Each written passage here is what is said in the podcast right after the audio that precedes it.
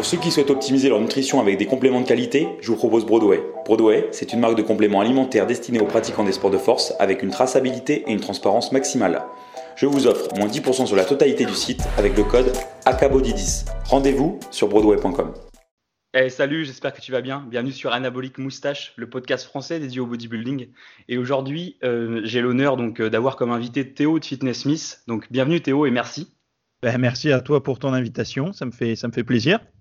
Donc euh, bah, c'est vraiment tout le plaisir et pour moi. Donc comme je te disais, donc moi je te connais je crois depuis 2013, donc je t'avais découvert sur le forum Superphysique où tu avais dû faire ta promotion un peu à l'époque sur ta chaîne YouTube que tu devais peut-être commencer à l'époque, je pense. Tu as dû commencer vers 2013 dans la chaîne YouTube sûrement? Euh, ouais, ben euh, non, même un petit peu avant, je crois que l'origine de ma chaîne c'est 2011 ou 2012. Ah oui, d'accord. Ah, moi, je t'ai découvert ah. en 2013 du coup. D'accord. Et en fait, Super Physique, euh, j'y allais. Euh, c'est un des forums où je suis le moins allé. là où j'ai le plus été présent, c'était Nutrimuscle. Ah oui c'est là-dessus que j'ai euh, j'ai vraiment parce que c'était plus comment dire c'était euh, c'était plus un forum de niche quoi tu vois c'était beaucoup plus avec des passionnés de nutrition et ouais voilà ouais c'était plus nutrition complément alimentaire euh, super physique j'aime beaucoup c'est vraiment un site de passionnés mais ça me correspondait pas réellement en fait. Euh. Ouais, moi j'y suis pas resté longtemps. J'ai juste été sur le forum Superphysique et c'est vrai que euh, finalement la dynamique qu'il y avait sur le sur le forum par rapport à un site comme tu disais Nutrimus qui était plus de niche quand là, ton public cible c'était pour du détail en nutrition, c'était peut-être plus adapté que Superphysique où c'était vraiment plus global sur ouais, voilà. Euh, un peu tout le monde, tous les niveaux d'entraînement, etc. quoi. Bah, super physique, c'est un peu comme euh, all musculation. Donc, tu as, euh, tu, tu, tu, as beaucoup de personnes euh, qui pratiquent la musculation, beaucoup de passionnés. Après, euh, c'est comme tu dis, moi, il y avait des domaines précis que je voulais aborder. Et, et sur super physique, c'était. en fait, quand tu arrivais là-bas, avais, tu, si tu faisais pas partie de la team et tout ça, bah bon, euh, c'était c'était c'était un petit peu différent. Après, euh, ils font des super articles et tout. Hein, je veux pas me mettre à tous les gars de là-bas, il y a pas de souci. Non, mais... je vois ce que tu veux dire. En fait, quand tu faisais pas partie de la team, bah par exemple, euh, quand ton but c'était un peu la communication, bah t'étais pas mis en avant. En fait. Voilà. Tu restais juste dans ton training log, ton diet log, je me rappelle plus les termes exacts, mais je crois que c'était ça, et et t'avais pas vraiment de mise en avant, quoi. Ouais, ouais, et puis après, bon, moi, euh, quel que soit le forum, euh, c'est pour ça que j'ai lancé le site parce que, euh, comment dire, le, t'es jamais vraiment chez toi, t'es chez les autres, donc je peux comprendre, tu vois, et puis les, les, gars qui tiennent les sites, tous ces gros sites de, de, muscu et tout, ils aiment pas trop que tu renvoies sur d'autres, sur d'autres liens, en fait, ce qui se comprend, hein, parce qu'en fait, tu les fais partir de chez eux pour aller chez toi. Donc, euh, je trouvais pas ça super correct de, de, de, me servir de ça pour faire ma promotion entre guillemets. Donc, j'ai préféré ouvrir, euh, ouvrir ma propre, ma propre plateforme. Euh, comme ça, au moins, euh, c'était beaucoup plus euh, loyal, on va dire. Oui, tout à fait. Et alors bon, du coup, je suppose que de toute façon, toutes les personnes qui écouteront ce podcast te connaissent déjà, mais si jamais il y en aurait ah, une ou deux hein. qui, qui, ne te connaissent pas, je te laisse te présenter brièvement, si, si tu veux bien. Ouais, ouais, ouais. Bah, tu vois, quand tu dis ça, moi, ça me fait rire parce que il y a quelques années, oui, on pouvait facilement me connaître parce que sur YouTube, il n'y avait pas beaucoup de monde euh, qui pratiquait la musculation, qui en faisait des vidéos et, euh, et, qui était français. Aujourd'hui, c'est quand même différent. Hein. Aujourd'hui, euh, quand tu dis à quelqu'un dans la rue ou à la salle de sport, cite-moi les YouTubeurs ou les gars un petit peu influenceurs et tout, mon nom reviendra jamais parce qu'en fait, moi, je suis, comment dire, je suis plutôt de la vieille école euh, de YouTube. Alors, c'est-à-dire, je suis plutôt un pionnier de YouTube et euh, je fais pas du tout du contenu. En fait, je me qualifie pas comme YouTuber. Donc déjà, forcément, euh, j'ai pas, si tu veux, ce côté euh, euh, où je veux être super connu. Ça, je m'en tape un petit peu. Mais bon, je vais faire la présentation pour que tu, pour répondre à ta question. Ouais. Donc, euh, j'ai 32 ans, euh, je pratique la musculation. Euh, j'ai commencé réellement à 15 ans, 15, 16 ans, à 16 ans. Mhm. Euh, j'ai fait une petite pause pendant deux ans euh, parce que je suis parti euh, dans une autre ville et j'ai perdu la motivation de m'entraîner tout simplement parce que j'avais pas les bons résultats, c'est-à-dire que j'arrivais à me muscler mais j'étais toujours gras. D'accord. Et, et, donc ça m'a pas, j'étais pas suffisamment motivé par mes résultats que ça m'a fait abandonner. Euh, en fait, euh, si j'ai le droit de me trouver une excuse en, en, en parallèle, bah, j'ai quitté le, le, foyer familial à, à 18, donc du coup je me suis installé, trouvé un appartement dans une autre ville, je connaissais personne, trouvé un ouais. boulot, tout ça. Donc du coup, j'avoue que mon esprit était suffisamment occupé et j'ai pas eu le temps de culpabiliser d'arrêter la muscu. Et vu que Mhm. j'avais pas la passion, euh, parce que j'avais pas les résultats, moi pour moi passion et résultats ça va ensemble. Euh, bah, donc du coup j'ai stoppé. Alors quand je dis stopper, ça veut dire que je faisais deux entraînements par mois maximum, quoi. Tu Ouais. vois. Oui, oui. Euh, de là, euh, en fait, ce, ce- cette vie euh, dans cette, dans cette deuxième ville là, ça me plaisait pas réellement. Donc, au bout de deux ans, j'ai voulu revenir sur Montpellier, là où j'habite aujourd'hui. Et c'est là réellement que j'ai dit bon, je me suis regardé dans le miroir. J'avais pris beaucoup, beaucoup, beaucoup de gras. Euh, J'étais à 92 kilos pour euh, pour 1m75. Euh, ma masse musculaire avait bien fondu. Ouais. Donc franchement, euh, quand je me regardais, j'avais quoi? J'avais 20, euh, j'avais à peine 20 ans. Hein, et je C'est la photo avant qu'il y a sur tes avant-après, excuse-moi, je te coupe. Ouais, ouais, c'est ça. C'est ça, c'est ça, ouais. Ok. J'en ai plusieurs. Hein, J'en ai plusieurs. J'ai des photos avant où je faisais pas de muscu. J'ai des photos où je faisais de la muscu, mais je faisais pas de diète. Donc du coup, j'ai pas mal d'avant-après parce que je pense que c'est important pour les gens de voir un petit peu toutes les, les sûr. phases. Non, mais c'est vrai que j'ai en tête principalement celle où tu avais vraiment un surplus de masse grasse, un vraiment important, et, et après où tu as atteint ton niveau de sèche que tu as aujourd'hui. quoi. Ouais, voilà, ouais. Et ben, en fait, ce qui s'est passé là, euh, c'est que à cette période-là, quand je suis re- revenu sur euh, sur Montpellier, euh, je me suis dit, écoute, euh, fais des recherches, regarde ce qui fonctionne vraiment, puisque s'il y a des gars qui arrivent à faire des couvertures de magazines et tout, c'est que c'est possible. Et euh, il n'y avait pas beaucoup d'avant-après autres que euh, ceux des, hum, des publicités pour les compléments alimentaires. C'était assez rare de voir des avant-après vraiment, tu vois, qui te, qui te, Ouais. te marquent, quoi. Tu avais des photos, comme on parlait tout à l'heure des forums, tu avais quelques photos des gars qui progressaient, mais c'était euh, c'était euh, souvent des gars maigres qui se musclaient, mais c'était très rarement des gars très gras qui perdaient du gras. Euh, Enfin oui, très gras qui perdaient du gras. Et, donc, euh, ben, j'avais pas trop de, trop, trop de repères. Donc j'ai fait des recherches, j'ai appris la nutrition et j'étais un peu naïf sur pas mal de sujets, et ce qui m'a permis de tester en fait. Et j'ai testé une diète qui m'a permis, alors c'est la diète hein, plus ou moins entre guillemets un mix cétogène que j'avais adapté parce que euh, quand on fait de la muscu, faut un petit peu l'adapter. Ouais. Et donc j'ai perdu 23 kilos à peu près en trois mois. Donc c'est un chiffre qui impressionne les gens, mais c'est pas quand on pratique un petit peu, on, on comprend que quand on a beaucoup de gras à perdre, ça peut aller vite. Oui. Euh, Donc, il y a un régime de ce type-là, quoi. surtout voilà. Donc là, ma vie a changé à partir de là parce que j'ai toujours été une personne qui doutait, si tu veux. J'avais des j'avais des doutes sur mes capacités à réussir, sur mes capacités de volonté et tout ça. Et donc ça, là, ça, ça m'a vraiment transformé parce que je me suis, enfin, je me suis prouvé que sans trop de difficultés, j'arrivais à avoir des bons résultats à partir du moment où je voulais vraiment les choses. Euh, Et du coup, la passion est née.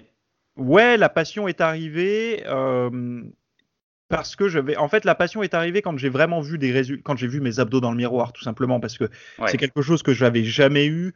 Euh, je me souviens quand j'étais euh, ado ou même euh, enfant euh, plus jeune, je me rappelle dans la cour d'école quand on, on s'amusait à montrer nos abdos, moi j'en avais pas et, et je, je pense que ça c'est des trucs qui m'ont marqué en fait. Tu vois, ça m'a un peu marqué au fer rouge. Euh, le fait que, bah, pas qu'on se moque de moi, mais que tu vois, moi j'avais pas comme les autres parce que, Mhm. Enfin, tu vois, j'ai 32 Oui. ans, donc si tu remontes en arrière, il y avait moins de surpoids euh, Ouais. quand on était enfant. Aujourd'hui, il y en a beaucoup, donc c'est commun. Ouais, Mais aujourd'hui, tu as, euh, des abdos, c'est c'est presque la honte. Voilà. Et, et, et donc, euh, et donc, du coup, ça m'a vraiment, euh, ça m'a vraiment transformé parce que j'ai réussi à atteindre quelque chose qu'on qu'on ne peut pas acheter finalement. Mhm. Et, euh, et de là, en fait, autour de moi, des proches, que ça soit dans mes amis, dans ma famille, dans la salle de sport où je m'entraînais, ont commencé à me demander des choses. Euh, mais c'était pas des choses, euh, si tu veux, bateau, euh, style euh, euh, comment avoir des abdos ou quoi. Non, non, c'était. Je voyais qu'ils avaient des questionnements euh, que j'aurais pu moi avoir euh, juste avant de perdre du poids. Et euh, c'est là que je me suis, bon, j'ai commencé à leur répondre et puis j'ai- je me suis dit, ben, je vais commencer à écrire un petit peu là-dessus euh, euh, ce que j'ai dans la tête. J'en ai fait un blog, enfin j'ai- partagé un peu mon histoire sur le forum, puis après j'en ai Mhm. fait, euh, j'en ai fait un blog, un site, j'ai partagé ce qui me plaisait. Bon, ça a pris. Et euh, pour terminer ma présentation, aujourd'hui, depuis, euh, depuis, depuis 2013, euh, c'est mon travail, puisque tout le, le fruit de mon travail quotidien, euh, je le propose sous des, des- des formats pédagogiques à des membres qui me suivent. Ouais. Et donc, ce qui me permet de vivre et ce qui me permet d'aider les autres à ma façon. D'accord. Donc maintenant, tu fais plus que ça comme activité, c'est ton métier principal.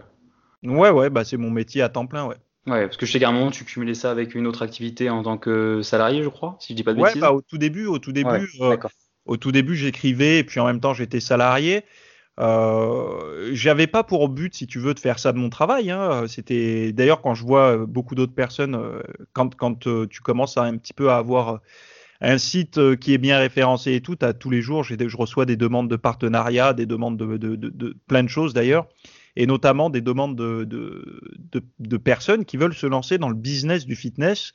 Et euh, ben, quand j'ai leur message, je me dis, mais tu prends les choses à l'envers, en fait, puisque si tu commences à penser business avant, avant la passion, comment tu veux euh, véhiculer quelque chose de bien euh, Quelque chose qui va, qui va être différent de ce qu'il y a partout.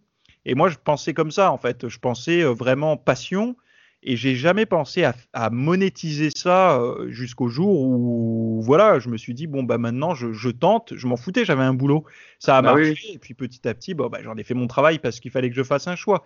J'avais pas assez d'heures dans ma journée pour cumuler les deux. Donc euh, j'ai fait un choix je me suis dit écoute à 40 50 ans tu regretteras certainement de ne pas t'être lancé donc fais-le.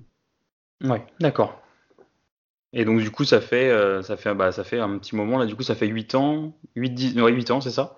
Ouais, un peu moins, non? Euh, Ouais, non, euh, ça fait 6 ans, six ans que le site est. 6 euh, ans que c'est mon boulot. D'accord. Ouais. Après, je l'ai lancé en 2011, mais comme je te disais, avant, c'était un blog d'information. quoi. Ouais. Ouais, c'est ça. Tu voulais en fait répondre aux questions auxquelles tu aurais aimé trouver plus de réponses facilement et, et auxquelles les personnes de ton entourage pouvaient, se, pouvaient se poser la question en fait. Ouais, et puis le, mon site, c'était aussi une forme de hum, d'archive pour moi parce que j'apprenais tous les jours, j'apprends.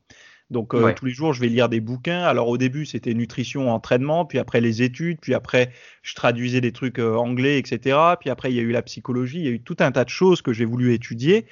Et euh, un petit peu par peur, si tu veux, d'oublier les choses, euh, toutes les connaissances que je que, que, que j'apprenais entre guillemets que ça soit expérimental donc euh, que moi je, je, remarquais en salle ou par rapport à mon régime ou alors que je que j'apprenais tout simplement dans la littérature euh, c'était un, un, moyen de backup euh, de d'écrire des, des, des, articles quoi. C'est pour ça qu'il y a des vieux articles qui sont encore d'actualité aujourd'hui parce que c'est c'est tout simplement c'est des ressentis des vécus des retours d'études scientifiques etc quoi Ouais, du coup, ça te permet de temps en temps de, de, faire un petit retour en arrière, de les relire, de les refeuilleter, et puis de, de voir euh, bah, ce que, ce que tu avais vu à ce moment-là et ce, que, ce qui diffère avec maintenant, euh, par exemple.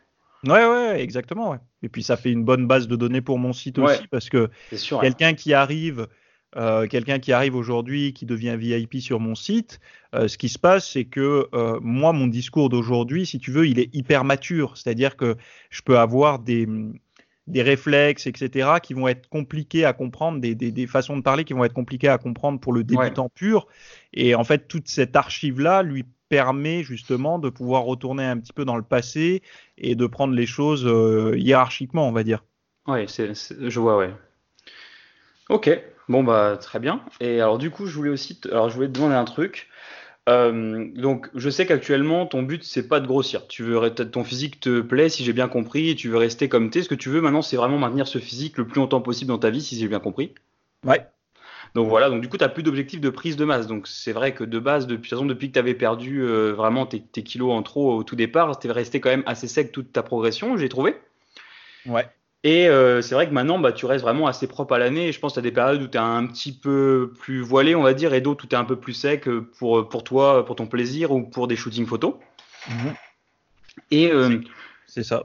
Voilà, et je voulais te demander ton avis du coup sur la prise de masse, parce que moi je suis beaucoup aussi le, le, milieu anglophone, notamment en Angleterre, du culturisme, mais du côté naturel, parce que bah, sous chimie c'est une autre histoire et, et, voilà, donc j'ai pas le, les connaissances pour donner un avis là-dessus, mais en tout cas au naturel, euh, je vois que beaucoup, en tout cas en Angleterre, sont partisans chez les culturistes, donc naturels, qui ont un but de prendre vraiment en masse encore, pas de stabiliser leur niveau.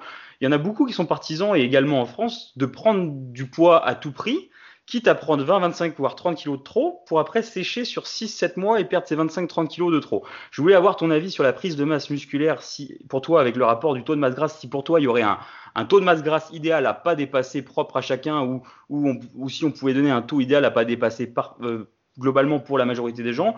Et si tu vois un problème à monter trop gras ou si tu n'en vois pas au contraire. Et qu'au contraire, ça pourrait même être une, euh, un plus pour toi de monter, quitte à prendre des kilos en trop, quand ton but c'est vraiment la prise de masse musculaire. Ton avis m'intéresse. Eh ben, euh, moi, je, je, vais, je vais scinder ta, enfin, je vais scinder ma réponse en plusieurs parties. La première, c'est que euh, on entend beaucoup que manger sainement, c'est mieux, etc. Ce qui est, ce qui est vrai. Euh, pour la prise de masse, c'est plus sain. Par contre, quand on a une personne qui qui brûle énormément de calories, qui a du mal à prendre du poids, si tu commences à la faire manger sainement, elle va manger moins de calories déjà, parce que si elle mange plus de légumes et tout ça, elle va se bourrer le ventre avec euh, des, avec moins de calories, avec des fibres, quoi, tout simplement. Mhm. Et euh, donc cette personne-là, tu vas lui dire de manger plus, alors qu'elle avait déjà pas faim avec son alimentation d'avant. Et non seulement manger plus, mais en plus tu vas assainir sa diète, donc il va falloir manger encore plus. Là, ça devient problématique.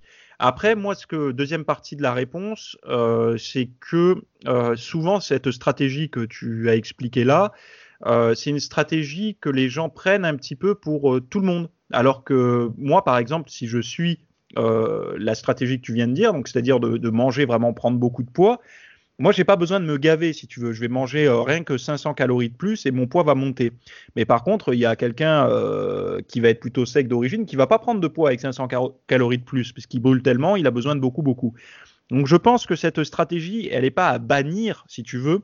Mais c'est juste que si les personnes prennent 30 kilos, c'est qu'à la base, elles sont pas faites pour, euh, pour être sèches. C'est pas possible. Si tu veux, quand tu accumules autant de poids, c'est que tu un métabolisme qui tourne pas super fort. Ou alors que tu as un, appétit monstrueux et que ou alors que tu te forces et que c'est une torture quoi. Enfin, ouais, alors là c'était plus dans le en fait quand quelqu'un est déjà pratiquant depuis plusieurs années, qu'elle a déjà une masse musculaire, euh, voilà, c'est pas un débutant, vraiment mais là là il y a même pas une question d'avoir l'appétit ou pas, c'est vraiment l'objectif entre guillemets de prendre du poids à tout prix, tu es motivé, tu veux ce que tu veux, enfin tu veux tu veux vraiment prendre de la masse, donc tu te poses pas la question de savoir si tu as vraiment faim ou pas, tu manges ce qu'il faut manger par rapport à ton à ton métabolisme. Donc si si tu as besoin de 3500 calories pour grossir ou de 5000 ou de 2500, tu, tu le fais. Mais je voulais, en fait, ton point de vue par rapport au taux de masse grasse, par rapport aux impacts hormonaux que ça peut avoir, si d'après toi, c'est une bonne idée de, de monter euh, gras et que ça c'est pas, c'est pas négatif pour le, pratiquant naturel, ou si au contraire, tu, préf, tu, tu recommanderais plutôt de maintenir un taux de masse grasse euh, plus modéré. Euh, voilà. Ben, Hormis l'aspect visuel. Ouais, ouais, bah après, il faut voir l'objectif final de la personne. Si l'objectif final de la personne, c'est d'être en forme avec des bons abdos bien définis et tout, et qu'elle les a jamais vus, euh, de faire, comme tu dis, euh, euh, même si c'est un pratiquant avancé, faire des grosses prises de masse comme ça, malheureusement, euh, tu vas accumuler du gras que tu vas galérer à perdre. Euh, c'est pas forcé que tu augmentes ton, ton, taux de testo et tout en prise de masse. Tu l'augmentes un peu quand tu t'es à, enfin, tu l'augmentes, non. Tu as un taux normal, on va dire, quand tu es à maintien ou à léger excès calorique. Après, au-delà, quand tu prends trop de gras, il y a eu des études qui ont montré que justement ça, avait tendance à baisser euh, le taux de testo, donc c'est quand même euh, con euh, quand tu essayes de prendre du muscle. Mais pareil quand tu veux sécher. Donc ça veut dire que si des personnes qui veulent faire des grosses prises de masse, ça fait 10 ans qu'elles pratiquent la muscu, elles veulent faire une prise de masse pour passer un palier, euh, si elles forcent sur le, la prise de poids, donc elles veulent prendre vraiment beaucoup de poids, la problématique qui va se passer, c'est qu'elles vont y perdre à l'aller au retour dans le sens où elles vont perdre, euh, leur taux de testo va certainement s'effondrer euh, à trop prendre de gras et s'effondrer quand elles vont se mettre au régime après aussi. Donc c'est quand même un petit peu bizarre. Moi, si tu veux, moi, dans mon optique, c'est plus du long terme. Mieux vaut être, tu vois, essayer de rester entre 8 et 15% de taux de gras selon les individus, ça rend pas pareil. Hein. C'est pour ça que je donne une fourchette assez large, parce que tu peux être à 8 avec les abdos à peine apparents. Si tu stockes pas, moi par exemple, je stocke beaucoup sur le ventre et peu ailleurs. Euh, donc, je peux avoir un taux de gras en dessous de 10 et avoir les abdos qui sont pas super définis.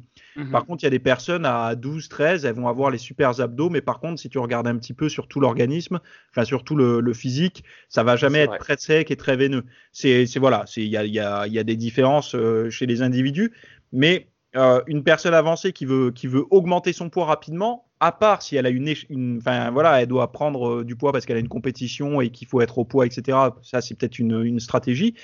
Mais le problème qu'il y a, c'est que le régime, il, est tellement catabolisant derrière que euh, j'ai peur que ce soit, euh, ce soit finalement euh, fatiguer un peu son organisme pour rien. Ouais, je suis d'accord avec toi. Ouais. ouais, non, mais si, si tu es à peine au-dessus de tes besoins, euh, déjà tes abdos vont se voiler, tu vas pas forcément prendre euh, euh, beaucoup de, de, de, parce que le poids en fait quand on prend du poids ce qu'ils aiment les gens c'est remplir plus leur pull et tout ils ont l'impression de prendre du muscle mais Oui, euh, puis bah, après mettent plus lourd, mais forcément si t'es plus lourd, tu mets plus lourd. Est-ce que pour autant tu vas vraiment développer une masse musculaire beaucoup plus importante? C'est pas non plus garanti quoi. Surtout Bah- si en plus t'es tellement gras que tu vois même pas où tu mets le muscle entre guillemets quoi. Ben, il y a ça, et puis il y a ce côté aussi où, euh, tu vois, cette histoire de force, de machin, quand tu es pratiquant avancé, comme tu dis, euh, la force, ça rentre plus trop en compte, puisqu'en fait, c'est de l'acquis. C'est-à-dire Ouais. que quels que soient les, les. Même quand toi, tu fais des séries légères, euh, qui sont légères pour toi, c'est au-delà du maxi d'un débutant. Donc, Ouais. le, le- cette histoire d'être fort et tout, moi, j'ai fait beaucoup d'entraînements différents dans, dans, on va dire, dans ma petite carrière, parce que j'ai pas non plus. euh, 30 ans d'entraînement, mais en tout cas, une Mhm. chose est sûre, c'est que en, en- on va dire en 10 ans sérieux, euh, j'ai testé du léger, du long, du court, du lourd, du tout ce que tu veux. Euh, mon physique, en fait, il répond toujours pareil à partir du Ouais. moment où il y a une forme d'intensité. Tout à donc, fait. euh, donc, euh, ce qu'il faut, euh, je pense, hein, euh, c'est vraiment euh, rester dans une limite. Euh, déjà, accepter que le, le- la prise de, de poids extrême va, va plutôt bouleverser négativement ton, ton système hormonal. Oui, tout à fait. et que euh, et qu'après aussi tu, tu il faut se dire aussi que plus on avance avec les années alors là c'est plutôt psychologique mais plus on avance avec les années plus on a tendance à se sédentariser. On a tendance à automatiser tout un tas de choses donc il y a beaucoup de gens qui disent que c'est une histoire de métabolisme qui ralentit avec les années c'est pour ça qu'on arrive de moins en moins à perdre du gras. Certainement mais moi je rajoute le facteur psychologique habitude et style de vie qui entre entre 20 et 30 ans tu as un style de vie qui est quand même plutôt actif. Même si tu as un travail sédentaire tu es plutôt actif. C'est des périodes de célibat, c'est des périodes où tu bouges, Mm. tu vois beaucoup tes potes et tout. Ouais, c'est une bonne remarque. C'est vrai que je m'étais pas posé la question dans ce sens-là, mais quand tu le dis, c'est vrai que en y réfléchissant, c'est complètement euh, vrai. Ça représente bien la majorité des, des gens. Plus on, bah, plus on avance en âge, plus on, on se sédentarise. Oui. Ouais, on se sédentarise, on automatise des choses qui étaient pour nous compliquées, mais, mais plein de choses. C'est-à-dire que euh, toutes les sources de stress que tu peux avoir entre 20 et 30 parce que tu es en train de devenir entre guillemets adulte, donc que ça soit voilà les relations euh, professionnelles, euh, les entretiens d'embauche, toutes ces choses-là en fait, mis bout à bout sur 10 ans, vont, vont taper des calories. Alors que Mm. à partir de 30 ans, tu commences à être un peu plus serein. Euh, tu as automatisé beaucoup de choses. Peut-être que la situation professionnelle est un petit peu stabilisée. Enfin bon, voilà. Et donc, du coup, c'est sûr qu'au jour le jour, les gens vont se dire non, mais il n'y a pas de différence. Ouais, mais sur 10 ans, tu auras une Ouais, dépense différente. Quoi. Et, et donc, c'est toutes ces choses-là qu'il faut prendre en compte que euh, ça, ça va que en. Pour perdre du gras, ça va être de plus en plus difficile à partir du moment où on est dans, des- dans une situation où on automatise plein de choses. Mm. Et, et donc, c'est aussi à prendre en compte. Et aussi, la dernière chose, comme euh, pour, pour conclure, faut savoir où on veut aller. Parce que beaucoup de personnes veulent prendre de la masse musculaire, mais elles veulent ressembler à quoi à la fin? Et si à la fin, elles, veulent, elles ont comme objectif des physiques ultra secs et tout, moi, je pense pas que ce soit une bonne solution. Bah, moi, je suis complètement, d'accord avec toi. Après, alors moi, du coup, c'est complètement l'inverse de toi. Toi, tu as commencé, tu étais en surpoids. Moi, j'étais très mince, donc je faisais la même taille qu'aujourd'hui, donc la même taille que toi, 1m75, 76, pour 57 kilos. D'accord. Et là, actuellement, donc, euh, au plus haut, je suis monté à 80, mais toujours avec euh, un taux de masse grasse euh, euh, grand, grand max, entre 12 et 15%. Pareil, c'est large parce que je n'ai pas fait un DEXA scan, donc je n'en sais rien. Ouais. Mais j'ai jamais fait de prise de masse à prendre beaucoup de gras. Et mal- mais malgré tout, je suis quand même monté de 57 à 80 kg en restant à un taux de gras similaire visuellement à 57 kg et à 80. Ouais, mais Euh, non, mais c'est sur parce que huit t'as ton années de pratique. qui te le permet, quoi. Bah, et puis parce que j'ai surtout adapté mon alimentation aussi à ça, parce qu'après, peu importe le métabolisme, euh, je suis, enfin, je, je suis surtout conscient par rapport à ce que je mange et je m'amuse pas à aller manger, ce que je pourrais aussi m'amuser à Ah oui. manger euh, euh, 5000 calories tous les jours en mangeant euh, de la malbouffe pour y arriver facilement, et puis j'aurais pris du gras si j'avais voulu. Je suis aussi, euh, j'ai aussi fait en sorte de réguler ça, mais euh, j'ai aussi un bon métabolisme de base, bien sûr. Sauf que en fait, bah, du coup, euh, par rapport à la prise de, de muscle, moi je pense aussi que, bah, déjà, en fait, j'ai toujours eu le, j'ai toujours eu bien conscience que quand tu crées des nouveaux adipocytes, tu les gardais toute ta vie.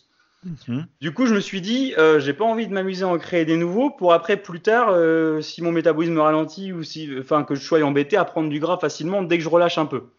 Donc déjà, ça c'était euh, conscient. Et puis en plus, bah, faut savoir que bah, quand dans la cellule graisseuse, plus on a de masse grasse, plus on a une enzyme qui s'appelle l'aromatase qui convertit ta testostérone en œstrogène.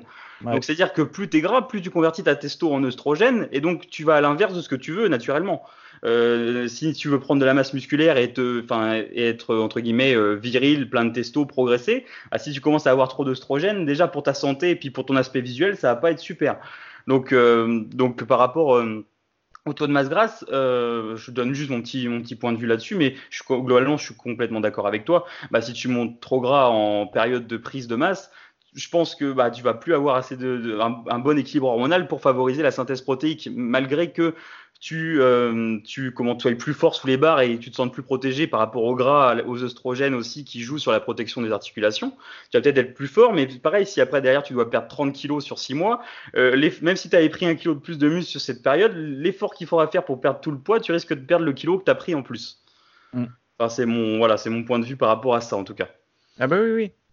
Non, mais ouais, et puis après, euh, comme on, on, bah, on va peut-être pas aborder ça dans le podcast, mais c'est vrai que le tissu adipeux euh, a, produit son, ses, ses, ses, propres hormones euh, avec la leptine et tout ça, et quand tu prends du poids, euh, la problématique c'est que c'est que ça c'est un peu déréglé aussi, donc ça appelle la faim alors que t'as pas vraiment faim. Enfin, c'est c'est c'est plein de problématiques. C'est pour ça qu'on appelle ça les maladies métaboliques, le surpoids, l'obésité et tout. Hein. C'est parce qu'il y a sans parler de la résistance à l'insuline et puis aussi surtout dans les cas comme moi qui ont un métabolisme un peu rapide et bah euh, pour réussir à atteindre les quantités de calories énormes, euh, enfin qu'il faut faudrait pour prendre suffisamment de pour prendre une grosse quantité de poids en un peu de temps, euh, digestivement parlant, c'est un gros stress et ça peut fatiguer bah, ton pancréas, ça peut fatiguer aussi même juste ton microbiote intestinal et tes intestins et, et tu peux te te, bah, te, causer des, des troubles intestinaux et puis ne plus assimiler en fait correctement les, les nutriments.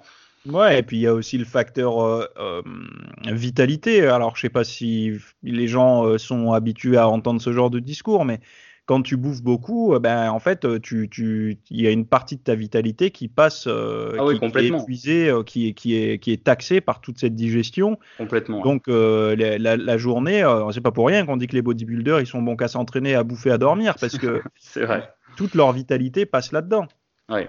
Et, bah, d'ailleurs, et quand tu veux être performant, il euh, n'y a qu'à voir. Hein. Tu fais un petit jeûne intermittent euh, pendant une semaine, euh, le matin, tu es hyper productif, tu te demandes pourquoi.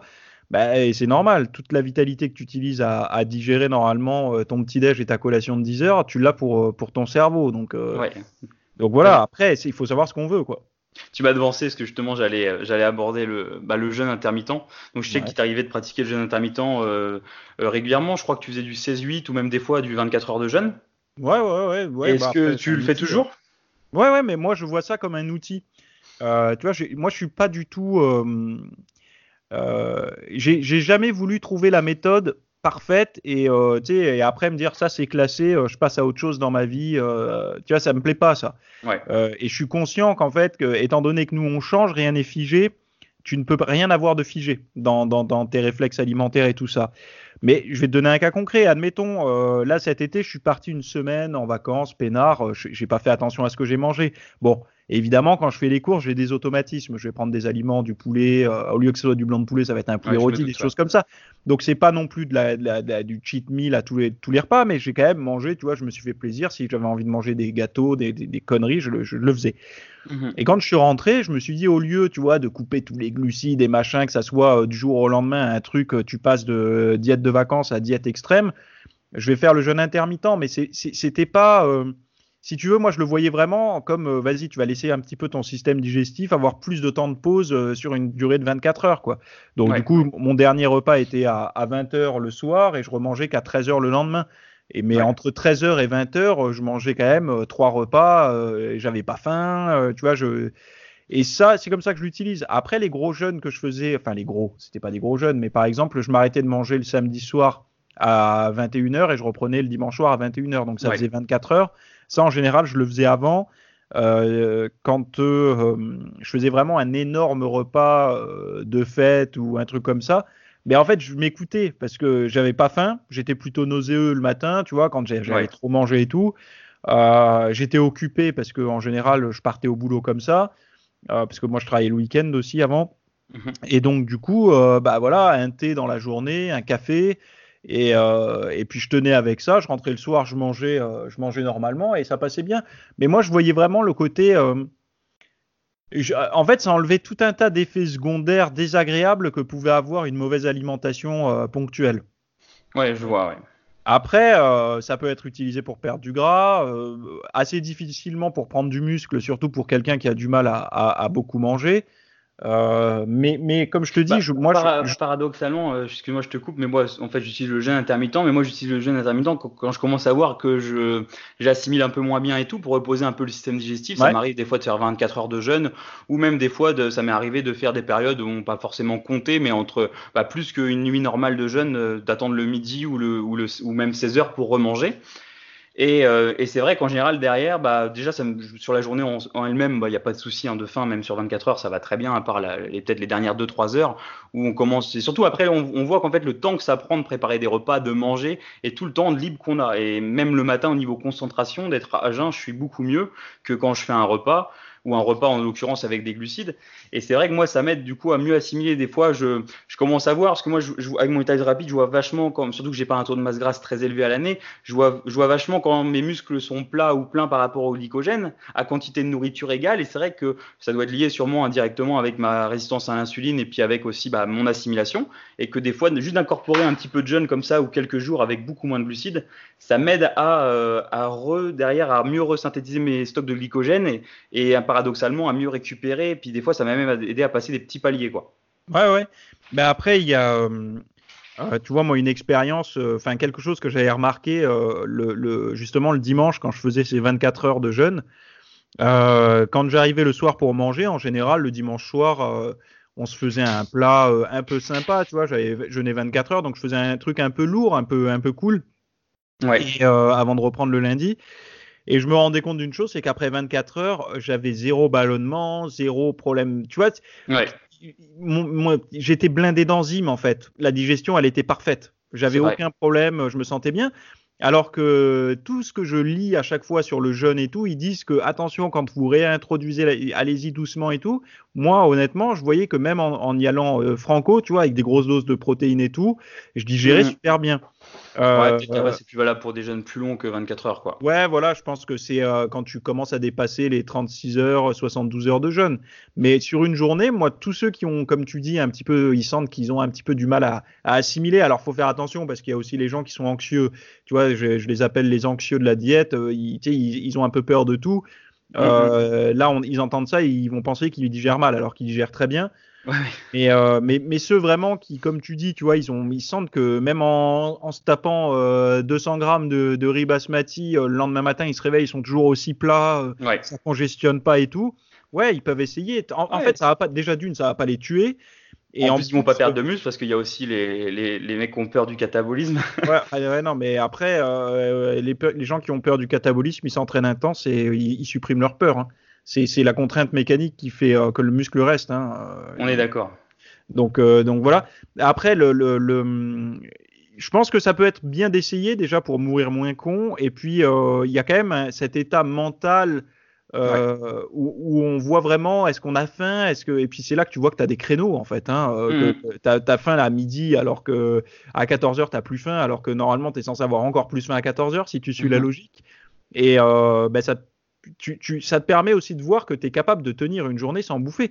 Ouais. Nous, on n'a rien connu. Pour l'estime de Voilà. soi, c'est super. Ouais. Et euh, Comparé à nos grands-parents, on n'a pas connu la famine, on n'a pas connu la guerre, on n'a pas connu tous ces trucs-là, et du coup, il y en a plein qui se disent si je mange pas pendant une journée, je crève, quoi. ouais.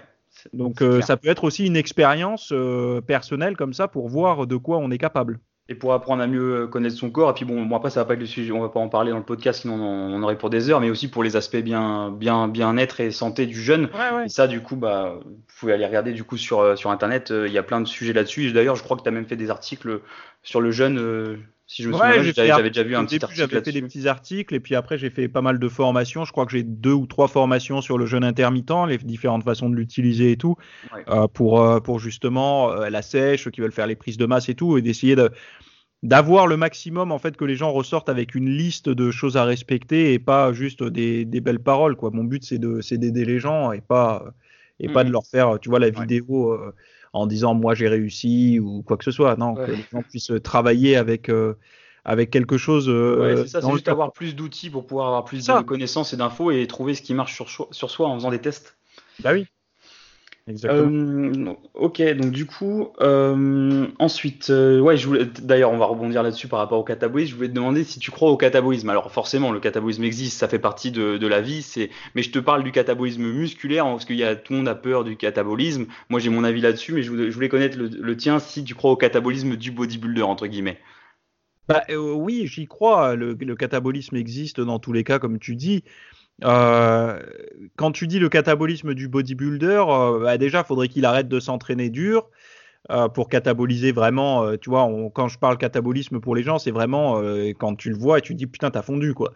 Donc ouais, il faudrait qu'il arrête de s'entraîner intense et qu'il soit, qu'il ait un régime qui l'ait tellement affaibli et ralenti son métabolisme que que ouais, il a fondu. Après, euh, cette crainte du catabolisme. En fait, le catabolisme, euh, bon, toi tu le sais, mais je veux dire, les gens qui nous écoutent, heureusement qu'il existe, sinon on crève. Hein. Euh, si la nuit on catabolise pas, notre cerveau il est plus irrigué. Enfin voilà, c'est le coma, c'est la mort. Hein. Heureusement que le, la GH qu'on produit durant, durant le jeûne et tout est là. C'est une hormone de contre-régulation aussi, qui est là pour envoyer un petit peu de sucre dans le sang et tout. Donc le catabolisme existe tout le temps. Sauf que les gens ont tendance à penser que euh, s'ils ratent une collation, ils vont perdre 200 grammes de muscle. Et puis euh, d'ailleurs, grâce au principe de l'homéostasie, donc de l'équilibre dans le corps, si on n'induit pas un catabolisme, et bah derrière, il n'y a pas de réponse anabolique. Ouais, bah ça, c'est sans catabolisme, pas, pas trop. Oui, non, mais les gens ont tendance à l'oublier, ça, ils veulent à tout prix éviter de cataboliser pendant l'entraînement, alors que le but de l'entraînement est d'amener un stimulus de catabolisme justement pour anaboliser derrière. Enfin, c'est moi, moi, je le vois de cette façon-là. Après, faut pas non plus euh, voir la chose de façon extrême, à se dire bon bah ok, je vais faire un jeûne de 48 heures et puis je vais aller faire une séance euh, de 3 heures. C'est pas forcément la solution. Mais, mais enfin, quand je te disais est-ce que tu crois au catabolisme, je te disais dans le sens où la personne s'entraîne, garde l'intensité de ses entraînements et, et en déficit calorique. Pour moi, on perd pas du muscle comme ça, même naturellement. Euh, parce que même bah, après déjà, je reste propre à l'année, mais par exemple, euh, à ma dernière compétition, je suis descendu à un taux de masse grasse qui était quand même assez correct pour la compétition, donc j'avais le fessier qui se triait. Donc voilà, après on peut toujours faire un niveau de sèche plus, important que ce que j'ai fait, euh, et je suis loin d'être satisfait de ce niveau de sèche. Mais euh, t'as des gens qui me demandent, ouais, t'as as, perdu du muscle et tout, et, et quand je leur dis non, j'ai pas perdu de muscle, bah ils sont en mode, bah c'est pas possible, tu peux pas ne pas perdre de muscle quand tu fais un régime naturellement. Alors que bah moi je suis pas d'accord du tout. Je pense aussi que les gens pensent souvent qu'ils ont plus de muscles qu'ils pensent réellement, et ils oublient que le gras c'est pas que entre la peau et le muscle, il y en a aussi euh, entre les fibres musculaires et dans le muscle et un peu partout. Et je pense que des fois, les personnes pensent qu'elles ont perdu du muscle alors qu'en fait, elles avaient plus de gras que ce qu'elles pensaient. Je sais pas ce que tu penses de ça. Ah bah ça, ça c'est sûr. Euh, après, les petites réserves de graisse qu'on a euh, à des fins énergétiques dans les muscles, euh, c'est pas énorme, énorme, mais c'est sûr que sur un physique, ça peut toujours faire un petit peu la différence.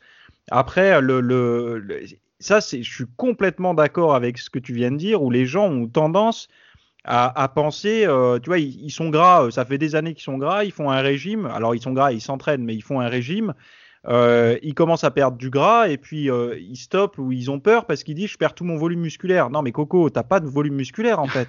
Ce que tu es en train de perdre, c'est du gras et ta rétention d'eau, mais tu vas voir ce qui reste. Tu vas voir vraiment le muscle que tu as dessous. Voilà. Euh, et beaucoup de personnes, euh, pareil, moi, je, au début où j'avais fait mon, mes, premiers régimes, ils me disent Oh là là, mais oui, mais tu mets quoi comme taille de vêtements? Je disais ben, Parfois j'ai du S, parfois j'ai du M, ça dépend les marques. Ah bon et tout? Puis t'enlèves le t-shirt, ils, en reviennent pas. Ils se disent C'est pas possible, on dirait que tu fais du XL. Mais parce que euh, eux, ils ont dans leur tête Il faut que je fasse bien habillé et tout. Et le, le pire que j'avais vu, je me rappelle, c'était un gars qui s'entraînait à la salle où j'étais il y a, il y a des années. Hein j'avais fait un régime, euh, enfin mon premier régime, j'étais mince, donc du coup, tu as, les cuisses qui sont fines, tu as les bras mhm. qui sont plus fins. par contre, tout est dessiné, hein, c'est un truc de malade, que ça soit des mollets jusqu'au jusqu'au euh, muscle du cou, euh, tu as des stries partout. Et le gars m'avait dit ouais mais moi je veux pas parce que regarde après tu perds tes cuisses et tout. Et en fait le gars je, quand je le voyais en short je lui dis mais tu sais tes cuisses si tu perds elles seront comme moi. Hein. Et il me croyait pas. un jour, il a fait son, son, régime et en fait, il a vu ses cuisses maigrir, maigrir et il voyait même pas se dessiner en fait. Et je pense qu'il y en a beaucoup qui se rassurent, tu vois, dans les salles de sport à pas travailler les cannes parce qu'ils pensent avoir des bonnes cannes d'origine, mais en fait, c'est parce que les mecs ont stock du gras facilement aussi aux cannes. Ouais, voilà, ils ont plein de merde dans leurs cuisses et le jour où ils vont faire un vrai régime, ils vont se retrouver à, à pleurer parce qu'ils auront pas, pas travaillé les cuisses, quoi. Ouais, c'est quand tu es, es, vraiment un taux de masse grasse très bas, avoir des, des cuisses très très volumineuses par rapport à. Enfin, ah bah, c'est pas, pas évident, hein. non, surtout naturellement. Donc, euh... Ouais, non, moi je connais personne, surtout si tu es. Alors, si, si tu fais 1m60, Ouais. Si tu fais 1m60, tu pourras donner l'impression qu'elles sont grosses. Mais euh, si tu fais plus d'un mètre 70, euh, ça commence à être compliqué. Plus d'un mètre 75, c'est hard. 80, euh, il faut oublier. Sauf Mm. si vraiment c'est un gros gros point fort et, que tu as un buste hyper long et que tu as des jambes plutôt courtes. Ouais. Mais si tu es comme moi avec des fémurs longs, euh, pour remplir de viande au niveau du genou, euh, le quadri et tout, c'est hard. Ouais, c'est sûr, ouais, c'est Moi, sûr.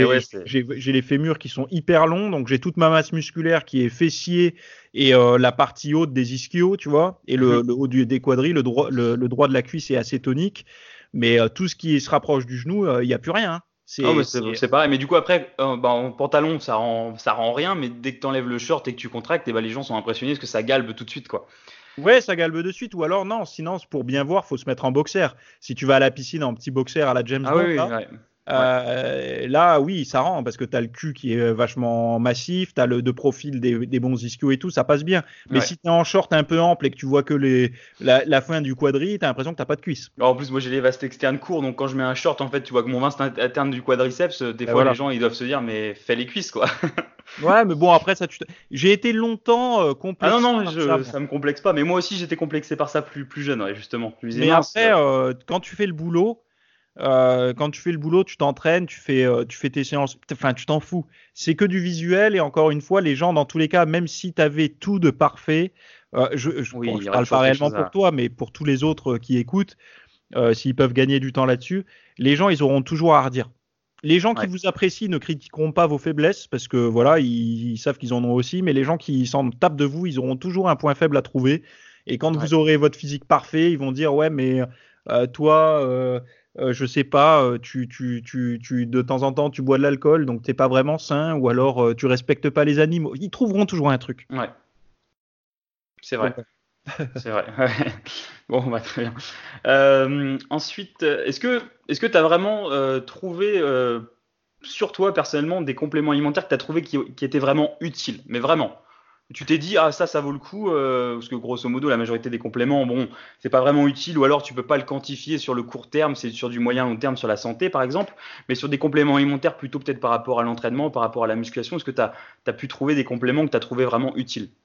Euh, la vitamine D, ouais Euh, j'ai vu que ça, quand j'en prenais, c'est indirect sur l'entraînement, mais mon immunité était beaucoup mieux, donc du coup, je pouvais suivre mes entraînements correctement toute l'année. Euh, je parle au niveau des rhumes, des conneries comme ça, tu Ouais. vois, ça, ça m'aidait bien. Euh, j'ai la créatine aussi quand même aide, euh, aide pas mal. Ouais. Il faut dire, ouais, voilà, mais en toute petite dose. hein, en- moi, je, je prends. Alors, il y a eu la mode des charges de créatine, Mhm. euh, tout ça. Bon, ça, ça y est, c'est périmé. Les gens, ils savent maintenant. Enfin, ceux qui pensent Ouais, ouais. encore, ils croient encore aux charges de créatine, euh, c'est qu'ils sont vraiment pas à jour. Bon, ça va, ils Donc- prennent pas trop de risques non plus, à part perdre de, de- de l'argent pour rien et s'embêter. Ouais, quoi. ouais, ouais. Mais après, il y a eu la mode de la créatine étalée sur la journée.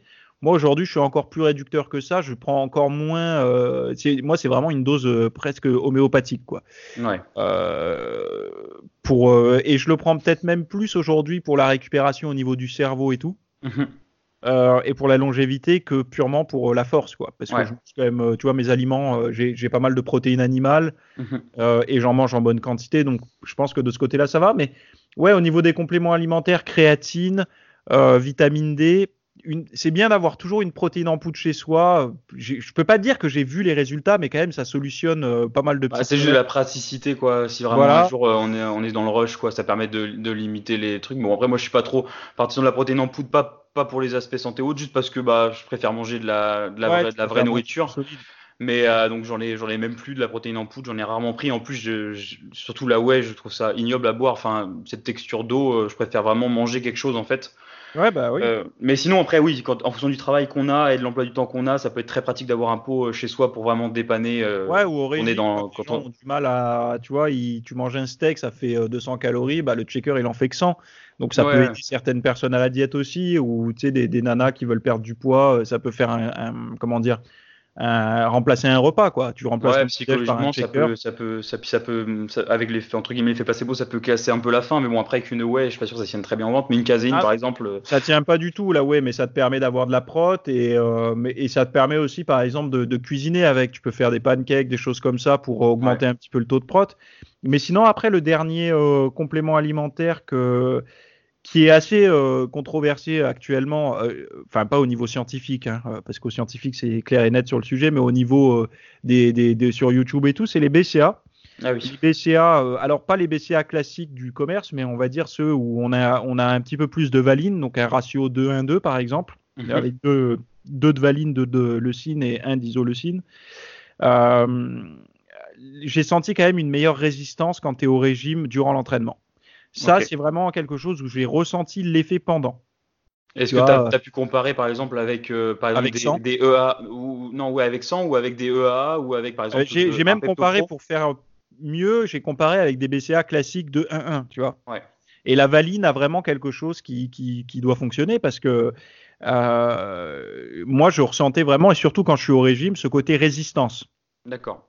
Ah, moi, avec des- en tout cas, j'ai pas testé ces, ces, ces, ces ratios-là de BCA, mais en tout cas, avec des BCA normaux, j'ai vu aucune différence. J'étais même mieux avec de l'eau presque. Mais tu, Et manges, euh, tu pardon manges bien, toi aussi. Euh, ouais, mais je te parlais au régime, mais après, Ah, ouais, régime, euh, mais je, je avais quand même, j'étais au régime euh, avec, euh, là, à, ce- moment-là où je te parle, quand j'avais fait le test, j'étais à 3 grammes de protéines par kilo de poids de corps, donc j'avais mes acides aminés, quoi. hein. Ouais, ouais. Mais Moi, après, sinon, le Pepto Pro, j'ai vu une euh, différence, ouais. Ça m'aidait bien. euh, plus j'avais euh, le taux de glycogène bas, euh, plus ça m'aidait, quoi. Oui, ah ouais, ouais, mais après, ouais, voilà, c'est avec le glycogène bas, ouais, mais après, est-ce que, est-ce que, est-ce que ça se trouve, ça t'aurait peut-être aidé autant de prendre en fait des glucides, peut-être pour l'effet en endurance d'entraînement, peut-être. Bah oui, mais après, j'aurais pas. si tu veux, moi, le problème qu'il y a avec mon, mon, mon métabolisme, c'est qu'au-dessus de 50 grammes de glucides, c'est extrêmement compliqué Oui. de- d'être bien physiquement parce que, bien sûr que je peux le faire, mais après, je vais devoir taper sur d'autres nutriments. Ouais, et bien sûr. c'est des nutriments qui me maintiennent, euh, moi, en bonne santé hormonale et tout. Tu vois, les graisses, les protéines, j'en ai Ouais. besoin. euh, physiologiquement, je sens dès que je commence à manger plus de ça et moins de glucides, je me sens tout de suite bien. Ce que je voulais dire par rapport à ça, c'était plutôt pour l'auditeur euh, de pas se dire forcément c'est le BCA qui peut aider, ça peut être aussi le glucide. Après, ça dépend de chacun et ça dépend Ah de la période et de notre but. Mais voilà, Ah, après. bien sûr, bien sûr, voilà. bien sûr, c'est sûr. Mais en tout cas, Euh, oui, dans certaines périodes, euh, en effet, d'avoir des acides aminés, quand on peut pas se permettre de prendre des glucides ou qu'on a, ou qu'on a peur ou qu'on a besoin, parce qu'on est très bas en glucides et qu'on a besoin d'un, peu d'aide quand même pour l'entraînement pour être sûr de maintenir l'intensité, bah, des acides aminés, que ce soit BCA ou EA ou même, ou même comment Pepto Pro, ça peut être utile. Et puis, c'est pas parce que vous allez prendre des BCA pendant la séance que vous allez cataboliser non plus, quoi. Ah bah non, de toute façon. euh, Non, parce qu'il y a, il y a aussi ça qui est dit en ce moment, mais ah bah heureusement. Mais de toute façon, il, il faut aller à la salle pour cataboliser. hein. oui, c'est vrai. Si on n'y on n'y va pas pour anaboliser, c'est comme les gens euh, qui se gavent d'anti-inflammatoires, d'antioxydants après l'entraînement, euh, c'est une mauvaise idée, les gars. hein.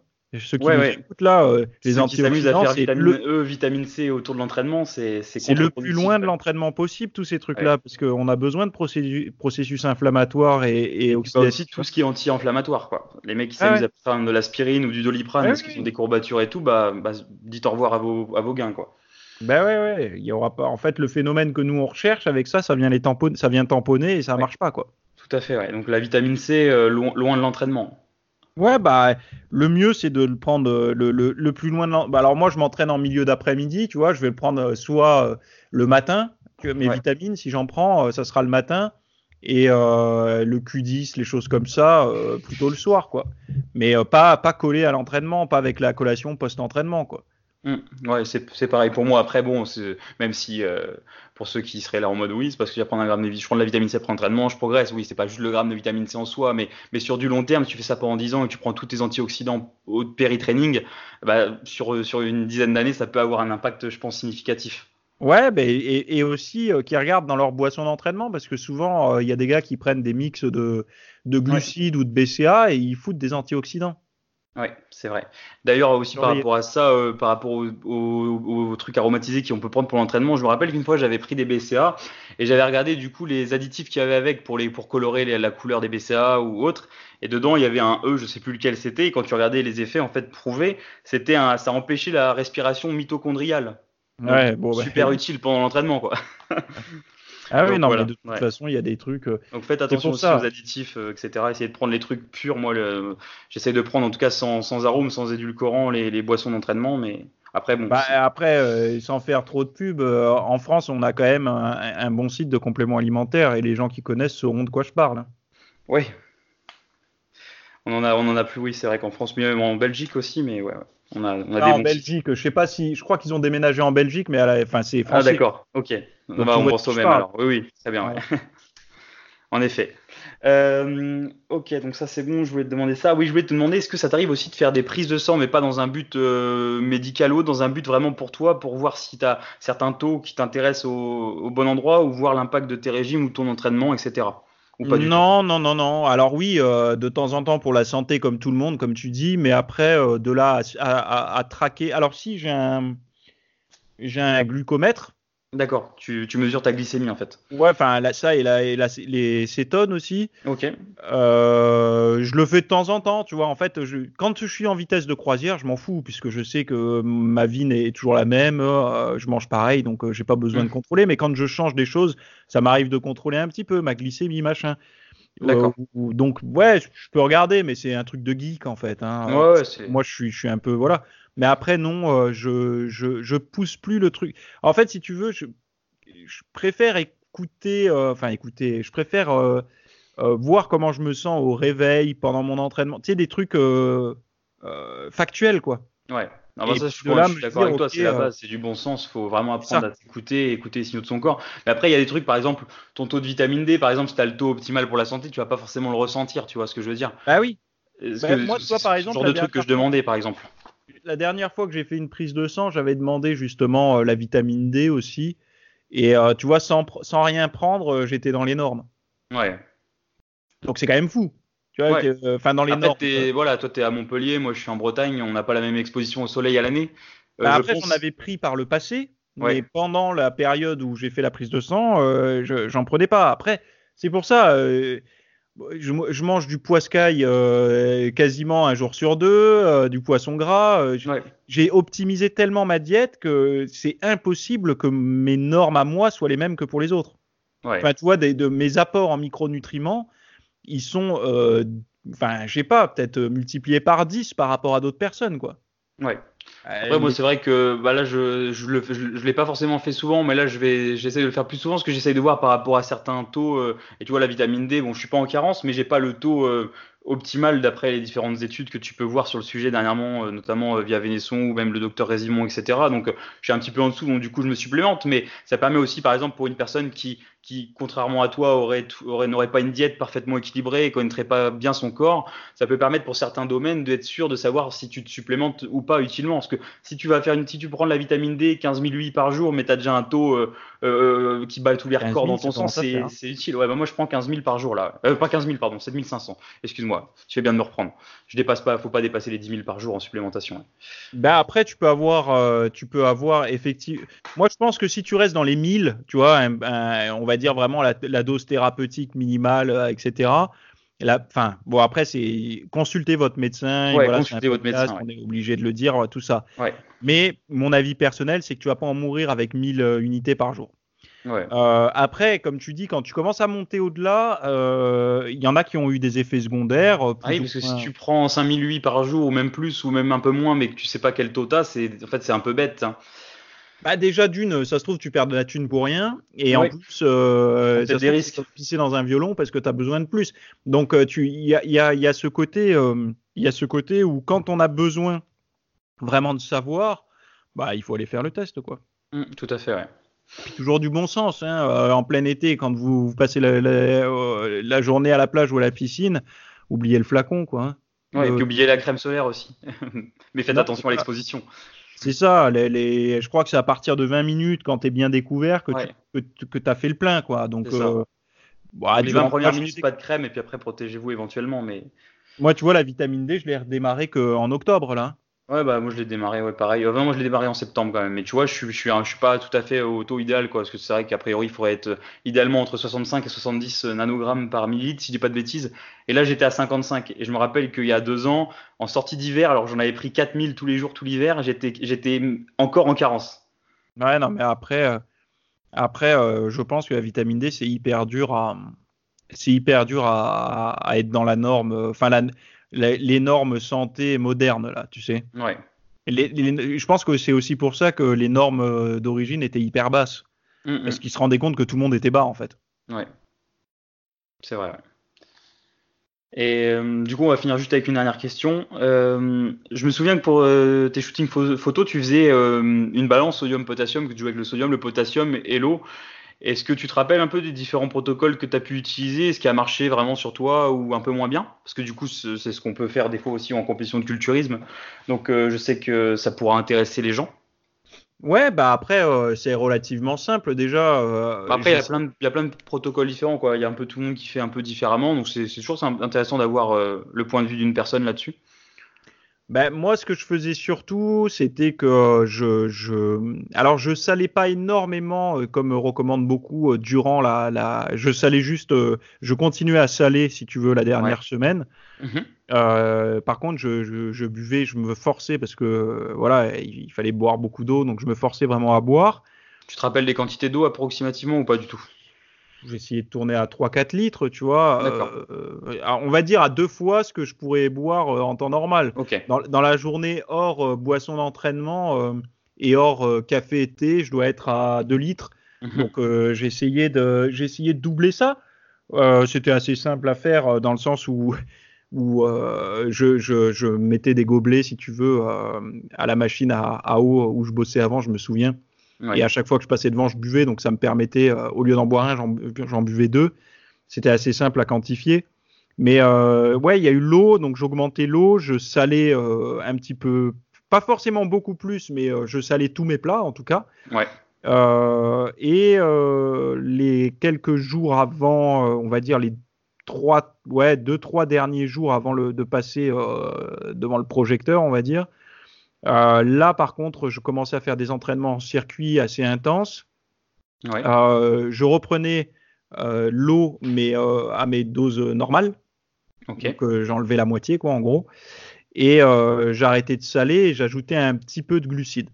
D'accord. Moi, je faisais uniquement ça. Pas de potassium, non? Je mettais pas de potassium. En fait, ce que je faisais, c'est que je prenais des, des tisanes pissenlit, euh, toutes ces choses-là qui t'apportent un petit peu indirectement du potassium hein, par les végétaux. Euh, mais euh, j'avais essayé le bicarbonate de potassium et tout, j'avais pas forcément vu, si tu veux, de, de trucs, de résultats. Et puis c'est tellement incertain que je préférais juste jouer avec ça, quoi. Mmh. Ok, je vois. Et, et donc du coup, donc ça, tu faisais ça avant un shooting, c'est ça, et ça t'est arrivé de le faire plusieurs fois? Ouais, ouais, bah, je le faisais pour le shooting. Pour moi, de temps en temps, euh, bah, je l'ai pas fait pour le shooting. Je l'ai pas testé au shooting, je l'ai testé avant. une fois que j'ai trouvé plus ou moins ce qui semblait fonctionner, je l'ai appliqué après pour le shooting. Mais moi, je pense que tout ça, euh, euh, c'est vraiment une goutte d'eau par rapport à, à, la qualité de la diète. Ah oui, mais après, c'est vraiment la finition. Déjà, bah, déjà, si le taux de masse grasse, il est pas extrêmement bas, ça sert à rien déjà de vous Bah oui, ça sert à rien. Ça changera rien. Il faut vraiment être Et après, il y a pas une différence. Quoi l'inflammation, est-ce que tu es stressé, est-ce que machin. Et puis euh, un shooting photo, c'est un petit peu différent d'une compétition. Une compétition, euh, l'éclairage, tu le maîtrises pas. Les juges ne se déplacent pas pour avoir le meilleur angle. Quand tu fais un shooting photo avec un professionnel, lui, son travail, c'est de tirer le meilleur parti du physique que tu affiches. Bah oui, donc même si tu as un petit voile d'eau, ça va pas être trop trop grave. Voilà. Si tu as un voile ou quoi, euh, déjà d'une, selon pourquoi tu fais le shooting, si c'est pour un magazine, euh, le magazine veut pas un bodybuilder, tu vois. Mhm. Moi, par exemple, quand j'ai été chez euh, comment s'appelle Men's Fitness ou Fitness Mag maintenant il y a Fitness Mag mais avant il y avait euh, ça s'appelait Bodybuilding Rules mais j'ai fait aussi j'ai apparu aussi pour tu sais le magazine ancien Men Health là c'est de ah Fitness en France. Ah oui oui ah oui t'avais fait une couverture non pas t'avais été apparu dedans? C'est ça ouais j'avais j'avais eu quelques pages dedans ah ouais super j'avais pas vu ça. Ouais. Et donc, du coup, euh, tu vois, c'est pas un magazine où ils veulent un, mec archistrié veineux. Ouais, non, non, c'est ça. Le mec, euh, le mec qui est fitness, quoi, qui a des beaux abdos et qui est, bien foutu, quoi. Et donc, euh, moi, mon protocole, c'était pour ressembler à ça, pas à un bodybuilder. Donc, mhm. j'ai pas, si tu veux, je me compare pas à, je compare pas mon protocole à celui que ferait un, culturiste qui, qui monterait sur scène. Ouais, après, c'est un peu similaire, à part peut-être que c'est moins extrême, mais encore, tout le monde ne fait pas ça déjà. Euh, déjà, faut savoir, bon là, on parle dans le cas du culturisme naturel, parce que quand c'est pas naturel, bon après il y a l'usage sûrement de diurétiques et autres. Alors là, c'est une autre histoire, et, et, si vous avez envie de jouer avec, euh, la roulette russe pour votre santé, c'est votre problème. Mais en tout cas, naturellement, euh, déjà, ça peut être, c'est pas forcément anodin de faire une balance sodium-potassium, surtout si on prend du potassium en complément, parce que ça régule les équilibres, bah, comment électrochimiques entre guillemets des, des, contractions et donc du cœur. Et si on se retrouve à avoir trop de potassium mais pas assez de sodium, Euh, surtout en, bon, en temps normal, quand les reins fonctionnent bien, il y, a, y a peu de chances que ça arrive. Mais justement, si on se déshydrate en plus pour le faire, et ben quand les reins sont déshydratés, peuvent moins bien fonctionner. Et là, il peut y avoir un risque que le taux de potassium soit trop haut dans le sang. Et ça peut finir, bah, ça peut commencer à cramper. Et puis après, malaise. Et puis vous finissez aux urgences à deux doigts de, de, faire, de faire des soucis cardiaques. Quoi. Donc faut faire, faut faire attention à ceux qui veulent essayer ça. Déjà, faut, déjà, vous faites pas ça sans avoir un avis médical, être sûr que vous êtes en bonne santé et avec euh, quelqu'un qui vous encadre professionnellement pour faire ça si vous voulez pousser la chose à l'extrême pour une compétition en culturisme ou pour euh, ou pour un shooting photo mais de façon plus poussée à l'extrême quoi. Après voilà comme comme toi tu faisais c'était pas non plus quelque chose de très extrême, tu augmentais juste un peu l'eau, tu, tu augmentais un petit peu le sel, après tu t'arrêtais de saler, tu coupais l'eau. Bon voilà, si là il y a pas il y a pas trop de risque, enfin tu coupais l'eau, tu, tu retournais à ta norme d'eau. Là il y a pas de risque euh, de faire ça si on est en bonne santé quoi je la poussais un peu à l'extérieur avec des par transpiration, comme euh, des asperges, des choses comme ça, ce qui me permettait d'avoir un peu de potassium au passage. Non, mais euh, je, je, voilà. Après, euh, c'est clair que j'ai parlé à pas mal de culturistes sur le retour un petit peu et ils m'ont tous dit la même chose. ne joue pas avec le potassium. Mmh. C'est de ne pas jouer avec le potassium, que c'est risqué, qu'ils ont. Mais bon, parce qu'eux, ils ont certainement vu des gens qui en ont abusé et tout. Oui. Euh, voilà. Et bon, en, plus, la différence entre le bicarbonate et le potassium tout court. Hein. C'est, c'est, on les utilise pas vraiment pour la même chose. Et il y en a un qui est plus santé, l'autre qui est, enfin voilà, qui va être utilisé. Enfin, les deux sont pour la santé, mais on va dire que celui qui est utilisé avant les concours, c'est rarement le bicarbonate de potassium. Ouais, c'est ça. Même, naturellement, parce que par exemple, naturellement, euh, je sais que pas mal de culturistes au naturel peuvent faire des balances à utiliser du diffuca. Donc le diffuca, c'est du chlorure de potassium. Euh, sachant que la, boîte de Diffuca, vous en prenez un peu trop par rapport à votre norme de taux sanguin, ça peut être très dangereux. Euh, moi, j'ai jamais utilisé ça. Euh, j'avais voulu, puis au final, par rapport au risque que ça peut faire le potassium, alors je précise, hein, le chlorure de potassium, c'est, légal, hein, c'est, juste du potassium en fait, donc c'est comme si vous preniez du sodium. Et au final, donc moi, quand je joue sur le sodium-potassium, en fait, c'est pendant la recharge que j'essaye d'incorporer plus de potassium dans mon alimentation via, bah, via les plantes diurétiques et via les aliments en fait. Donc par ah exemple, je vais mettre de la banane, je vais mettre euh, des, bah, des, des, des, des, choses riches en, riches en potassium par exemple. Ouais. Tout en réduisant l'apport en sodium actuel, à côté. en tout cas, merci beaucoup euh, Théo pour, euh, bah, pour le temps que tu m'as accordé pour ce podcast. Non, mais merci bah, à toi pour l'invitation. C'était très intéressant comme, comme échange. Est-ce que tu peux peut-être dire où c'est qu'on peut te retrouver pour les gens que ça intéresserait? Bah, ouais, le, le, bah déjà merci de me le permettre. Alors le, le, le mieux c'est mon site hein, www.fitnessmiss.fr. Ouais. Euh, et puis comme ça au moins ils ont tous les podcasts, tous les liens Instagram et tout qui sont euh, qui sont sur le site. Et puis euh, et puis voilà quoi, je suis ouvert. par rapport au podcast, tu sors un podcast par semaine, c'est ça? Ouais, toutes les semaines, toutes les semaines un podcast, toutes les semaines une formation. Ok, donc c'est la pause fitness, c'est ça? C'est ça. Ok, donc voilà, donc sur euh, iTunes et puis les autres plateformes de podcast, je suppose. Ouais, partout, partout où les podcasts existent, j'y suis. Ok, bah je te remercie Théo, merci beaucoup. Et puis euh, donc euh, bah, au plaisir d'échanger une prochaine fois avec toi. Ok, bah merci à toi et puis à bientôt alors.